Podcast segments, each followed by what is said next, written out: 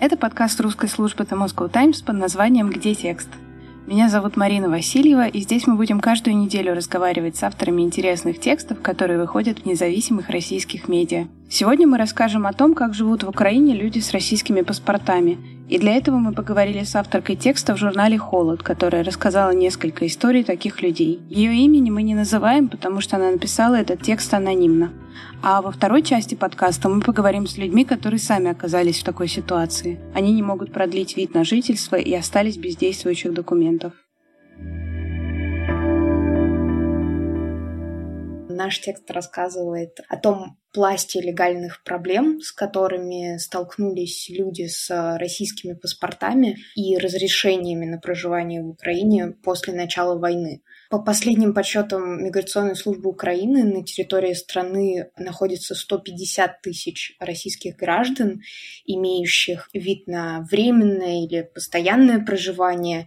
И те из них, у кого срок действия этих документов истек после 24 февраля, они оказались в легальном вакууме, да, потому что миграционная служба Украины приостановила прием документов граждан стран-агрессоров, и, соответственно, многие россияне оказались в подвешенном состоянии без действующих э, документов на руках. И если одна героиня нашего материала, Нина Авдеева, превысив 90-дневный лимит краткосрочного пребывания в Украине, нарвалась лишь на штраф, если вкратце рассказать э, историю Нины, то она прилетела из Хабаровска в Киев 24 февраля. Накануне 24 февраля хотела выйти замуж за своего молодого человека и остаться жить с ним в Вышгороде в Киевской области. То другому герою нашего материала, который с 18-летнего возраста проживает вообще-то в Украине, активно принимал участие в протестах на Майдане, э, в АТО также, ему поставили штамп в паспорт, обязующий его покинуть территорию страны под угрозой депортации обратно в Россию. И, собственно, об этих трудностях и повествует наш текст на примере истории шести героев, если я не ошибаюсь, каждый из которых в свое время приехал в Украину с целью либо основать здесь бизнес или начать семью. Угроза депортации в России, что важно сказать, это даже не единственная проблема, с которой пришлось столкнуться нашим героям. А, многие из них а, также пережили на фоне войны очень мощный а, кризис самоидентификации, то есть им пришлось полностью переосмыслить свое понимание самих себя, своей вообще национальности. Например, одна из наших героинь призналась, что в первые месяцы войны она переживала довольно острые фазы синдрома самозванца, да, потеряв работу и не имея возможности купить себе продукты, она думала, что не имеет права рассчитывать на предложенную помощь волонтеров, потому что она россиянка, несмотря на то, что она находилась а, в данный момент в точно таких же стесненных обстоятельствах, как и украинцы. То есть она сидела в Харькове, пряталась от бомбежек а, в подвале. И про это, собственно, и повествует наш текст, об этих э, трудностях э, моральных, этических, э, личностных, но также и легальных, с которыми им пришлось вот столкнуться. На момент написания статьи мы вот разговаривали с координаторкой правоохранительного проекта «Право на захист» Светланой Бутенкой. И она нам сказала, что процедура принятия заявления на статус политического беженца – была приостановлена с 24 февраля. Так что на подобную резолюцию проблемы а, наши герои тоже не могут рассчитывать. Например, а, Нина Авдеева, а, подав а, подобную заявку, так и не получила никакого ни удовлетворительного, ни отрицательного ответа на свой запрос. Также хотелось а, пояснить, наверное, что герои в принципе, с огромным пониманием относятся к существующей ситуации.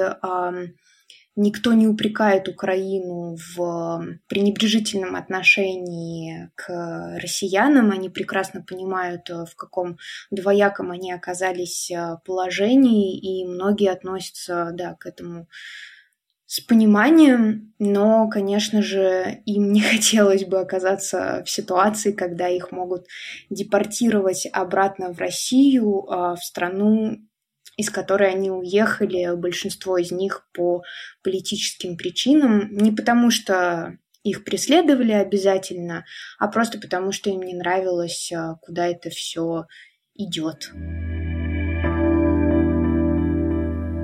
А еще нам рассказали свою историю Аня и Паша. Аня – гражданка России, Паша – гражданин Украины. Они женаты уже несколько лет и живут в Киеве. До начала войны Аня находилась в Украине на основании ВНЖ, но вот уже несколько месяцев украинская миграционная служба не принимает документы у россиян, и продлить ВНЖ Аня не может. 24 февраля началась э, полномасштабная война Российской Федерации против Украины. В первые дни мы вообще об этом не думали, об этих документах. Я была уверена, что с теми людьми, которые уже проживали на территории Украины, ну, точно не будет проблем, так как мы же, ну, как-то... У меня было такое ощущение, знаешь, что мы свои, мы ребята, мы тут уже столько лет живем. В такой ситуации оказались множество людей – Сколько точно, сказать сложно. По данным миграционной службы, до войны в Украине жили больше 150 тысяч россиян, но часть из них после 24 февраля уехали. Тем не менее, в чатах в Телеграме, посвященном этой проблеме, тысячи людей, а под постами официального аккаунта миграционной службы в Фейсбуке тысячи комментариев – в них люди рассказывают свои истории. Большинство живут в Украине много лет и не собирались возвращаться в Россию. У многих мужья, жены и даже дети являются гражданами Украины. Но получить гражданство и раньше было нелегко. Для этого надо выйти из российского гражданства и получить справку о несудимости в России. При этом российские посольства закрыты, Справку получить негде, а для выхода из гражданства недостаточно просто заявить об этом. Нужно получить подтверждение от российских властей, что тоже сейчас невозможно. Например, один из героев текста «Холода» сжег свой российский паспорт, но гражданином страны он от этого быть не перестал. Те, кто живет в Украине на основании ВНЖ, не могут его продлить, потому что документы у них просто не принимают.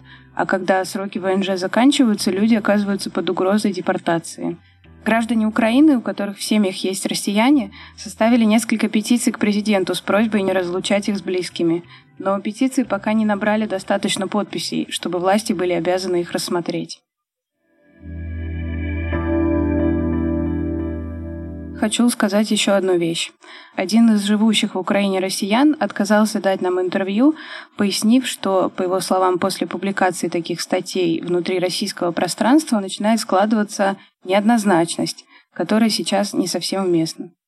Мы хотим подчеркнуть, что считаем ситуацию однозначной. Российские войска вторглись в Украину, и российские власти начали репрессии против своих граждан, из-за которых многие из них боятся возвращаться домой, даже когда у них заканчиваются документы для пребывания в другой стране.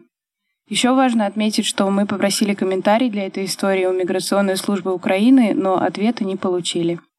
А теперь история Ани и Паши. Для меня эта ситуация, она достаточно шоковая, потому что я а, в Киеве с 2017 года официально по временному виду на жительство. Мы вступили в 2017 году с Павлом в брак, и все было очень хорошо и замечательно, доброжелательно, прекрасно. Не было никаких, никаких проблем при продлении ВНЖ, там нужен был самый минимальный пакет документов, там нотариальный перевод паспорта, свидетельство о браке, медстраховка, а, ну прописка. Ну, в общем, какой-то совершенно простой пакет. Его нужно было подать в миграционку, пару недель, и все, и выдавалась пластиковая карточка, то есть никаких собеседований не было там ни с органами, ни с кем, то есть все было вообще окей. И поэтому то есть это временное вид на жительство, его нужно продлевать а, каждый год, получается. Ну, так как это было очень просто, и у нас в семье там личные проблемы, мы все время откладывали получение постоянного вида на жительство, который дается на 10 лет с заменой каждые 10 лет.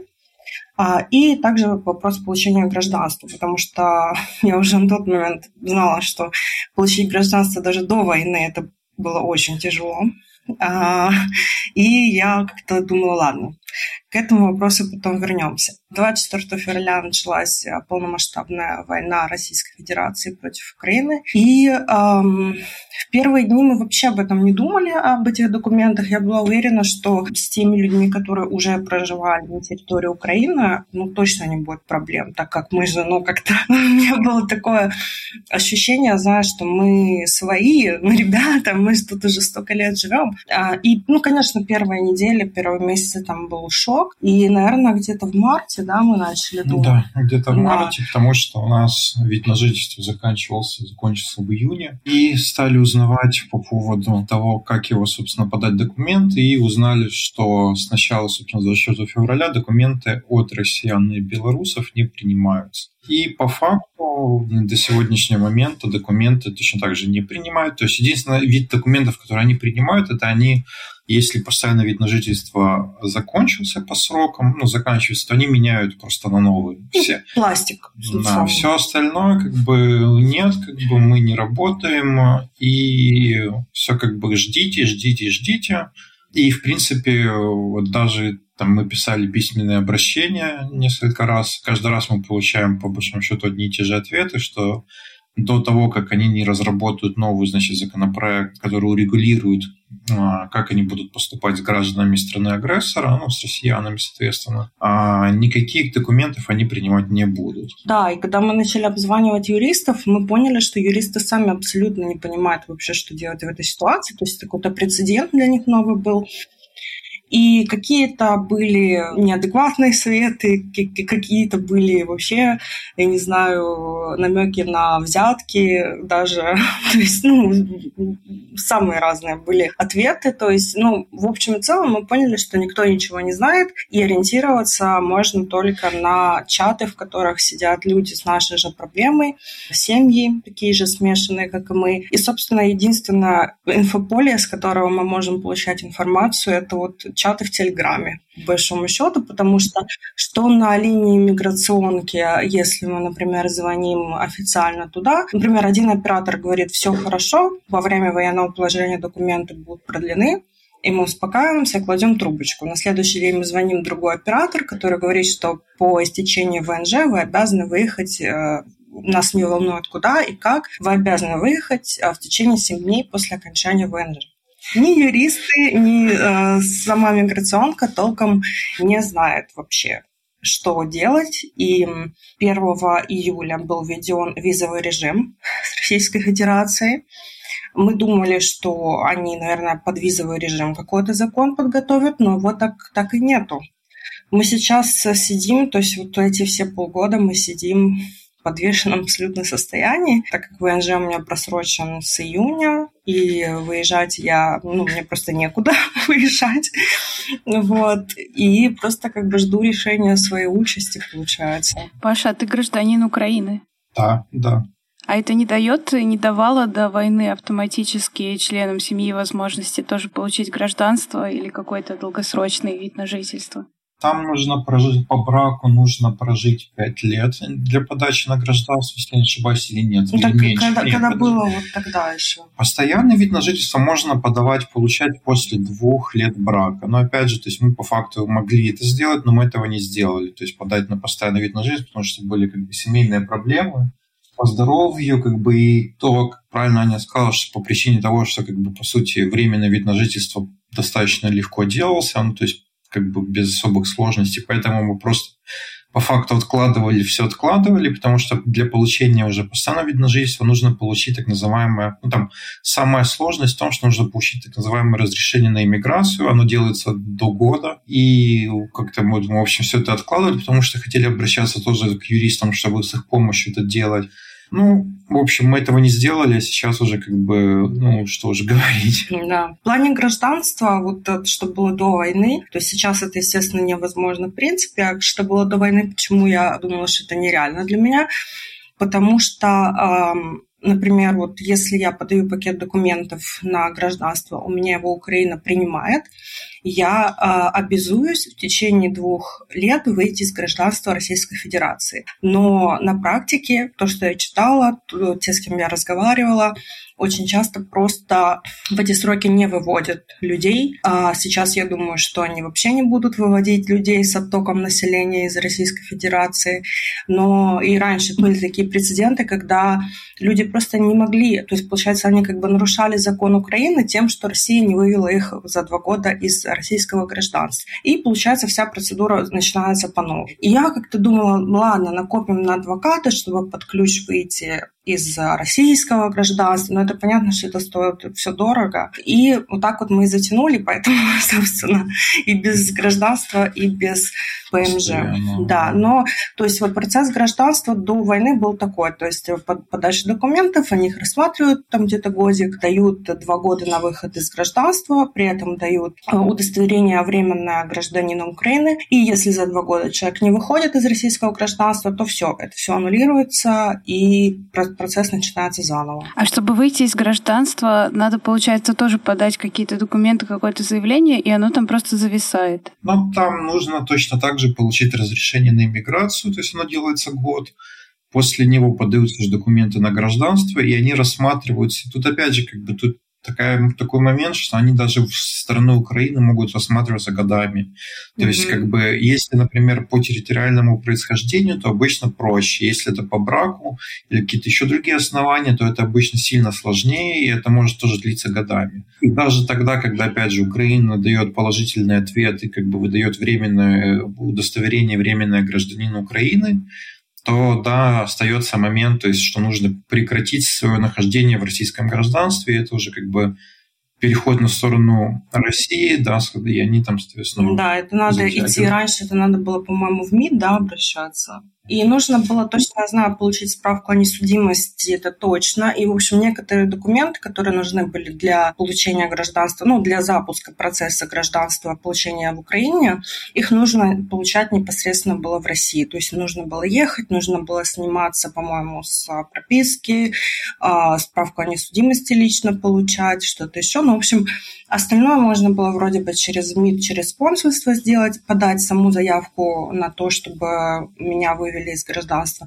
Ну, а еще нужно было пару-тройку справок, в общем, съездить, собрать. Поэтому, ну, собственно, собственно, тоже откладывали этот момент. А много таких людей, как вы, вот в чатах, про которые вы рассказывали? Да, очень много на самом деле. У нас вообще, в принципе, люди делятся сейчас на четыре категории. Это ВНЖ, ну, временный вид, ПМЖ постоянный, временное удостоверение гражданина Украины – это люди, которые сейчас зависли как раз-таки в получении гражданства. И так как дип-отношения разорваны, они, скорее всего, никак не получат отказ от России, ну, точнее, выход. Скорее всего, это все будет аннулировано, им придется делать заново. И также есть небольшая группа людей, которые приехали, э, ну, точнее, расписались э, незадолго до войны и подали документы на ВНЖ, и началась война, соответственно, их документы просто не сделаны. И они продолжают находиться здесь, потому что не хотят выезжать а, в Российскую Федерацию. Ну и, собственно, наша ситуация – это вот а, просроченная ВНЖ, и проблема как бы в том, что нам не говорят а, ни да, ни нет. То есть если бы нам сказали однозначно, например, все, все уезжаете там и получаете визы, ну, про визы это вообще отдельная история, визы получить, если что, невозможно. Вроде бы когда, ну, точнее формально, да, а технически невозможно. То есть, чтобы получить визу Украины, нужно выезжать в третью страну, получать там ВНЖ этой страны, и только после этого пробовать получать визу в Украину. Но а, пока факта получения визы в Украину еще не было.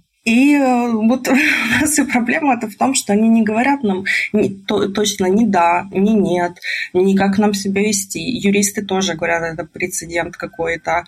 И, собственно, мы сидим как э, на иголках. Ну, то есть это ситуация как бы правовое, неправовая неопределенность. То есть то, что они не принимают документы у россиян, по факту это как бы устное распоряжение руководства выше. Они сами это признают.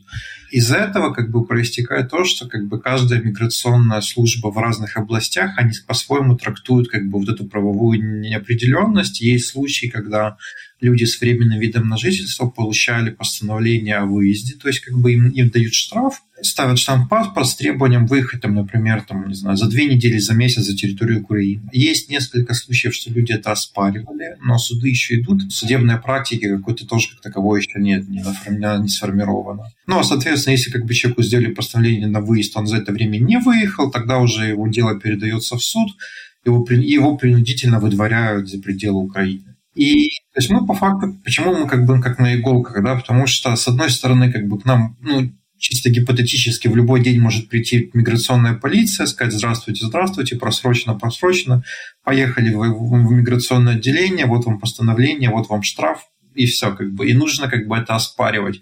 А опять же, то есть как бы оспаривать в судах, да, это тоже как бы это финансовые расходы, это тоже как бы недешево совершенно.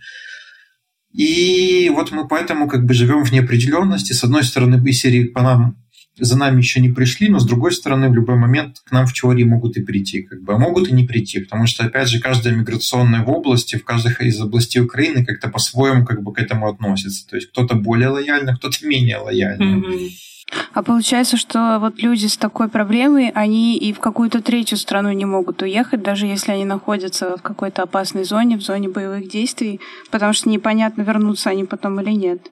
Не могут в плане психологическом, потому что непонятно, впустят ли их потом обратно, ну, как бы к ним домой. Вот те, кто выехали Например, на, там были те, у кого или просроченный вид на жительство, временный, выезжали с семьей с украинцем, получали в Европе временную защиту как члены семьи, а, но, соответственно, обратно в Украину они уже не въедут, потому что виза требуется. Если же на руках есть действующий либо временный вид на жительство, либо постоянный, то в Украину без визы. Но то есть, это как на усмотрение, да, на усмотрение пограничника, да, потому да. что ну, я точно знаю историю мужчины, который всю жизнь живет по ПМЖ, и этот мужчина медик-бюджетник, он работает на скорой, и он уехал, насколько я помню, да, условно в отпуск до войны, и его до сих пор не пускают обратно, хотя у него ПМЖ. Но, с другой стороны, моя знакомая хорошая, она недавно въехала с действующим ВНЖ, просто ВНЖ. То есть это все очень сильно зависит от э, сотрудника пограничной службы, но и это лотерея. Авторы петиции Зеленскому, они получили какой-то ответ от кого-то? Ответа мы не получили, потому что петиция не набрала 25 тысяч голосов, то есть там всего, не знаю, там полторы тысячи сейчас или что-то около того. Mm-hmm. Как бы она должна для этого набрать сначала вот эти голоса, только потом их будут рассматривать. Но мы также писали коллективное письмо от э, нашего там сообщества в Телеграме. Его перенаправили, то, что там, в общем, пока что без какого-то ответа а там ответы, которые приходят из миграционной службы, они по факту как бы под копирку всем одинаковые. То есть, получается, миграционка, она как бы сама в себе, и э, никто выше, то есть, э, получается так, что выше только президент, видимо, судя по всему. А вот если бы они решили все-таки вам отказать, неопределенность бы закончилась? Что бы вы стали делать в такой ситуации? Если бы прям решили отказать, то есть если бы мне поставили штамп о том, что я должна выехать, то мы бы точно обратились в суд, потому что пока идет суд, я могу проживать на территории Украины. Если бы мне отказали, ну, если бы мне отказал суд, то мне бы пришлось, к сожалению, выехать а, в Российскую Федерацию, чего бы я не хотела, но просто у меня нет финансовой возможности и здоровья для того, чтобы выехать куда-то в Европу или там в ту же Грузию. То есть мне нужно быть с кем-то. То есть, получается, мой муж остается здесь, потому что он не, не может выехать из военного положения. Наша семья разрывается. Неизвестно, когда мы встретимся. И э, мне просто для выживания проще было бы выехать к моей маме в Москву. Хотя я не хотела бы этого, я бы лучше выехала в Европу, но, к сожалению, это обстоятельства складываются так, что я это не потяну, к сожалению. Да, ну тут, наверное, надо отметить, что людям, которые жили в Украине, тем более долгое время, в Россию, может быть, ехать опасно, потому что в России сейчас сажают всех, кого попало. Да, не говоря уже о том, что я и в соцсетях, в принципе, довольно активна. И вообще, э, и мама у меня очень поддерживает Украину. И там, в принципе, если задаться целью, то можно спокойно человека забрать. И э, вообще, если прям уж брать эту бредовую всю российскую систему, да, с этими нюансами, то мне кажется, что даже штамп о том, что у человека есть ВНЖ, можно подтянуть там к чему угодно. Ну, поэтому, да, я понимаю, что это совершенно небезопасно, но выбора у меня, если что, не будет, потому что в других странах у меня прям совсем никого нету. А идеальный вариант решения был бы, если бы вышел какой-то новый закон, который как-то позволил бы людям остаться, может быть, до момента какого-то следующего решения. Например, если бы Украина разрешила людям с просроченным ВНЖ оставаться, это было бы нормально это было бы уже супер. Ты знаешь, то есть вообще в юридической практике такие вещи, это же условия форс-мажора, да, когда ну, непонятно, что делать. И если бы они официально сказали, вот вышли и сказали, все, у кого просроченные документы, там паспорт, есть же еще категория людей, которые за граник просрочился, ну, в российских плане, им нужно, соответственно, тоже выезжать в третью страну, потому что нету больше посольства. Если бы они сказали, что все, все ваши документы в течение военных, военного положения являются действительными, мы бы хотя бы выдохнули. Ну, а в плане гражданства есть такое понятие, как декларативный выход из гражданства, то есть когда человек подает, ну, если говорить там, примере Украины, да, он подает вот эту декларацию в миграционную службу и отправляет ее, например, там, в консульство российское параллельно, о том, что он выходит из гражданства на основании того, что он получает украинское гражданство, и не нужно ждать как бы подтверждения о выходе из гражданства из России, как бы это, ну и, соответственно, по поводу справок о несудимости, да, то есть тоже, как бы, которые нужно получать в России, получить их в России проблематично. То есть вот эти моменты, наверное, самые основные. А вот в плане того, что просроченных документов, еще немножко расширю, что, то есть как бы существует постановление, что документы как бы на время, на время действия военного положения, документы, которые даже просрочены, они считаются действительными, но миграционная служба апеллирует к тому, что это не распространяется на иностранцев, что касается только ну, тех граждан Украины. Которые не могут свои документы да, поменять. Да, да. То есть мы по факту ждем какого-то разъяснения, да, что нам либо окончательно скажут, там, выезжайте, заезжайте с визой, и как бы это ваши проблемы, либо что все-таки нам, не знаю, пойдут навстречу, как бы, не знаю, как это правильно сформулировать, что... То есть мы пытались подать документы, мы пытались их подать в срок, но нас их не принимают. Вот, соответственно, как бы, что если вы там, ну, пока идет война, пока действует военное положение, вы не хотите, не готовы там работать, да, то есть как бы с россиянами, это понятно, то как минимум хотелось бы, чтобы вот эти документы считались действительными, пока действует военное положение. Ну так, а какой-то минимум хотя бы, потому что так получается, что прям совсем не знаешь, кто ты, что ты, какие у тебя есть права. Это, конечно, психологически очень давит морально. А вы не знаете, это только у россиян и белорусов э, такая ситуация или у всех иностранцев? А, другим иностранцам документы делают. Начали делать с весны, там буквально через пару месяцев после как ну, как началось полномасштабное вторжение, пару месяцев спустя стали принимать документы, и, насколько я знаю, без проблем, даже те, у кого были просрочены, все окей, типа принимали. У белорусов вроде как тоже принимают документы, но, но мы особо не контактируем, как бы, то есть не пересекаемся, но то, что мы вроде как видели, что у кого-то нормально принимать документы, у кого-то есть тоже проблемы возникают с приемом, с подачей. Ну, да, у меня э, есть знакомая девушка из Беларуси, у нее просрочка документов, в ВНЖ также, она по браку, и у нее документы не приняли сейчас в Киеве также. То есть непонятно, может быть тоже какая-то лотерея там в плане белорусов конкретно, но в плане россиян это точно. Холод рассказал несколько историй россиян в Украине. Одна из них – история Максима Гашовского, который переехал в Украину еще в 2006 году. До 2014 года Гашовский находился в Украине по виду на жительство, но после начала войны в Донбассе получил временное гражданство Украины. Но чтобы оно стало постоянным, по закону он должен был в течение двух лет отказаться от российского гражданства. Чтобы это сделать, ему нужно было выписаться из квартиры в Западной Сибири и приватизировать ее – Дистанционно он этого сделать не мог, а из-за того, что он был активным участником Майдана, он просто боялся ехать в Россию. В миграционной службе, по словам Гашовского, ему посоветовали каждые два года выезжать из страны, заезжать и заново оформлять временное гражданство, которое дается как раз на два года.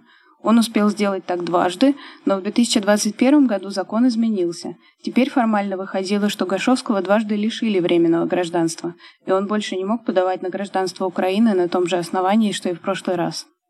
Тогда Гашовский улетел в Египет, потом снова приехал в Украину по российскому паспорту и начал собирать документы для вида на жительство, чтобы судиться с миграционной службой и отстаивать право на получение гражданства. Чтобы получить украинские документы, ему не хватало только справки о несудимости. 26 февраля Гашовский должен был получить ее в российском консульстве в Харькове. Эти и другие истории россиян в Украине Холод рассказал еще в июне, но никому из героев пока так и не удалось легализоваться. Расскажи, пожалуйста, как ты нашла эту тему? Это кто-то к тебе обратился или ты где-то искала? И как она тебя заинтересовала впервые? История началась с того, что к нам в редакцию постучалась в переносном, конечно, смысле посредством электронного письма. Одна из героинь этого материала, она не столь подробно описала свою ситуацию, в которой она оказалась, что приехав 22 а, февраля, она осталась а, в киевском аэропорту Жулины. Она поехала в Киев а, переезжать на совсем из Хабаровска, хотела вступить в законный брак со своим молодым человеком оттуда, из Вышгорода, из Киевской области, и осталась в Украине на птичьих правах, и мы захотели узнать, узнать, с какими вообще проблемами сталкиваются российские граждане, которые живут в Украине с видом на жительство, с документами. И так начали искать героев. В принципе, очень легко люди шли на контакт, сразу соглашались рассказать, потому что их эта история действительно мучила, им хотелось э, поделиться с нашими читателями своими переживаниями, потому что, в принципе, принципе, за пределами своего сообщества россиян в Украине эта тема не поднимается в обществе. А у них не было каких-то сомнений по поводу того, чтобы разговаривать с не просто русскоязычным изданием, а еще и с тем, которое на российскую аудиторию направлено? Как раз многим из них хотелось, а, опять как и многим украинцам, которые сотрудничают а, с Холодом, которые доверяют нам свои истории, донести правду о войне до российского читателя. Ну, а многие из них имеют родителей оппозиционно настроенных, которые продолжают жить в России, друзей, так что они, в принципе, понимали, что читатели из России не обязательно с каким-то недоверием отнесутся к их переживаниям, к их историям. К нам просто тоже обращались в редакцию люди в похожей ситуации, и мы столкнулись с двумя такими дилеммами. Э, первая была в том, что когда к нам обратилась девушка, которая оказалась в такой ситуации, я, если честно, побоялась, что на нее может обрушиться волна хейта о том, что вот опять э, россияне жалуются, когда на самом деле в сложной ситуации оказались украинцы, что правда, а россияне рассказывают, как им плохо. Потому что мы часто видим это в Твиттере и часто видим, ну, в целом это в интернете и такое угу. отношение. Вот были ли такие либо опасения, либо такие ситуации? Ну смотри, я могу тебе сказать э, и нашим слушателям, что Елена Попова одна из э, героинь текста.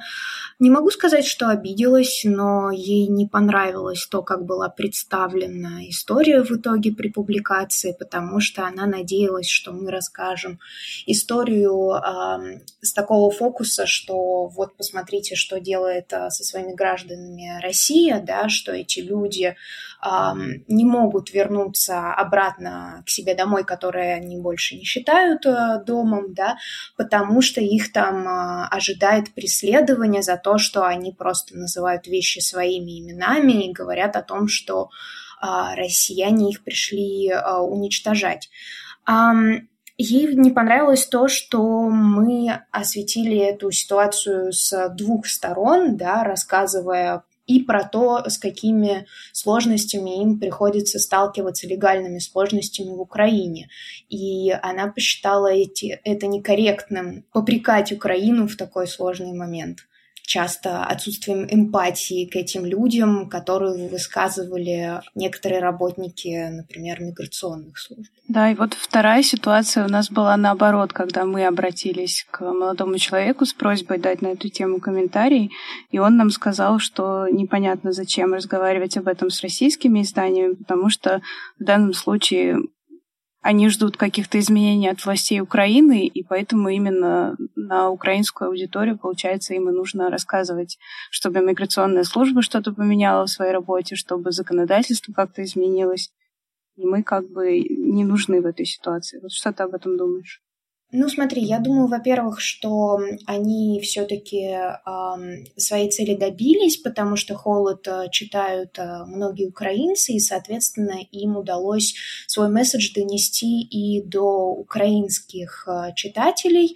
А что касается обращений к каким-то властям, да, украинским, то они сами пишут э, петиции, создают, то есть э, у них ведется работа в чате над составлением подобных документов. Так что, в принципе, Наша работа была именно журналистской. Мы хотели просто рассказать людям о тех проблемах, с которыми они сталкиваются, об этических дилеммах, с которыми они сталкиваются. Для того, чтобы донести свою мысль украинским властям, мы им нужны не были. Они это все организовывают сами. А изменилось что-то в их ситуации за время, которое прошло с написания текста? Потому что уже, получается, месяц Ничего не изменилось. А, насколько я знаю, а, Максим Гашовский а, так и продолжает мучиться с этими судебными тяжбами. Ему каждый раз переносят а, суды с одного дня на другой, он даже не видел э, судью,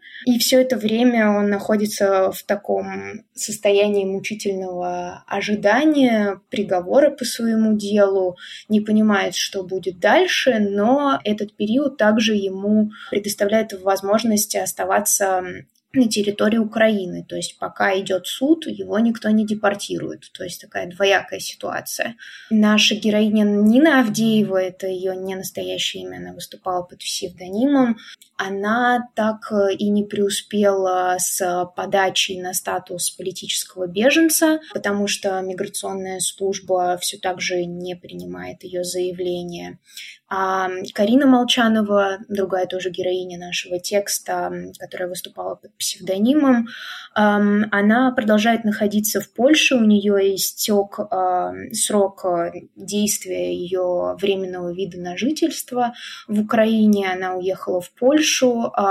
Муж ее продолжает находиться в Харькове в Украине, и недавно волонтеры привезли ей собаку в Польшу, по которой она очень скучала и которая э, страдала посттравматическим синдромом, очень странно реагировала на громкие звуки, запахи, и ее привезли к Карине в Польшу. И Карина говорит, что она не собирается возвращаться в Украину, потому что думает, что ей с ее гражданством а, будет объективно некомфортно там находиться какое-то время и она ожидает возможности, чтобы ее мужу позволили а, уехать из Украины, и они будут жить в какой-то третьей стране.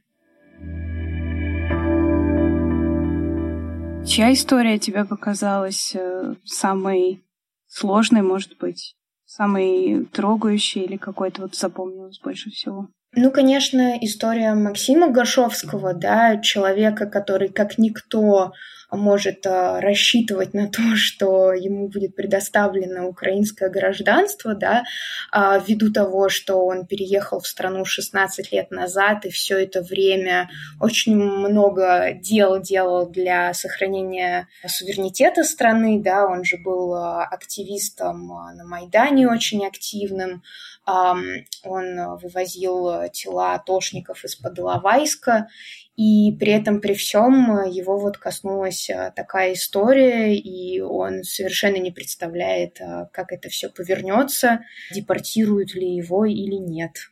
Эта история, да, конечно, меня поразила, но при этом, мне кажется, кажется каждая из историй очень объемной и грустной, потому что многие из этих людей не будут продолжать жить в Украине, как они изначально этого очень хотели. Люди действительно столкнулись с очень сложными даже не столько легальными проблемами, а сколько с этическими. Им просто пришлось э, переосмыслить собственную идентичность целиком. То есть они считали себя россиянами до какого-то момента? а теперь непонятно? Или они, наоборот, считали себя украинцами, а теперь их выдворяют? То есть в чем переосмысление? История в том, что очень многие молодые герои этого материала мне рассказывали о том, что они полагали довольно продолжительное время, что они существуют в каком-то надгосударственном мире, где не обязательно себя идентифицировать а, через а, национальность. То есть для них никогда не было важным осознавать себя русскими. Они э, считали совершенно нормальным путешествовать по миру, жить в разных странах и никогда не видели в этом проблемы.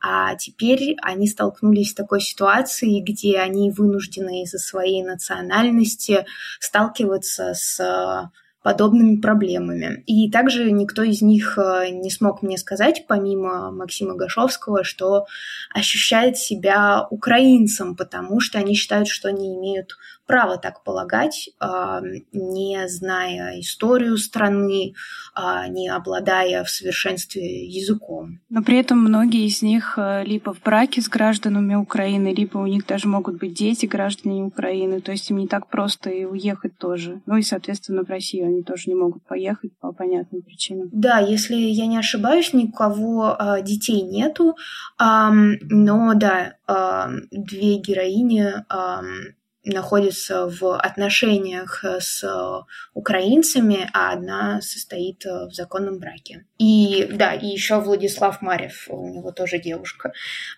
из Харькова. Я тоже забыла об этом упомянуть.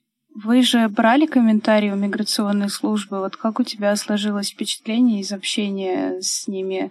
Возможно ли какие-то изменения или просто всем не до того? А, миграционная служба нам комментарии не предоставила. А, мы а, их позицию рефлексировали через их коммуникации в официальных их сайтах а, на Фейсбуке, например они а, свое отношение к ситуации постулировали. Ну, миграционная служба не принимает а, документы граждан стран-агрессоров, России и Белоруссии. Вот.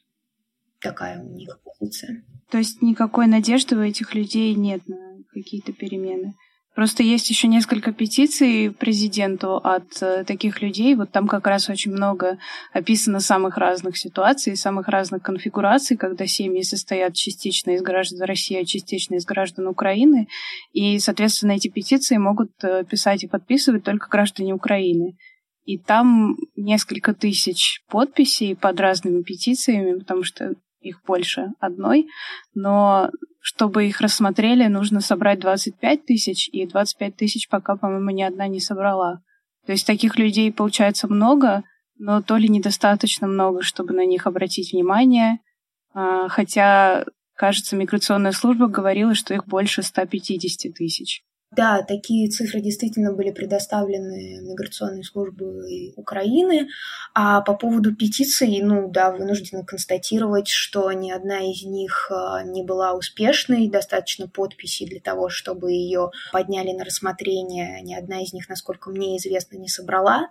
Да, ну я не могу сказать, а, что будет, а, имеем ли мы право возлагать какие-то надежды на изменение ситуации, пока отношение миграционной службы Украины к ситуации этих людей не меняется.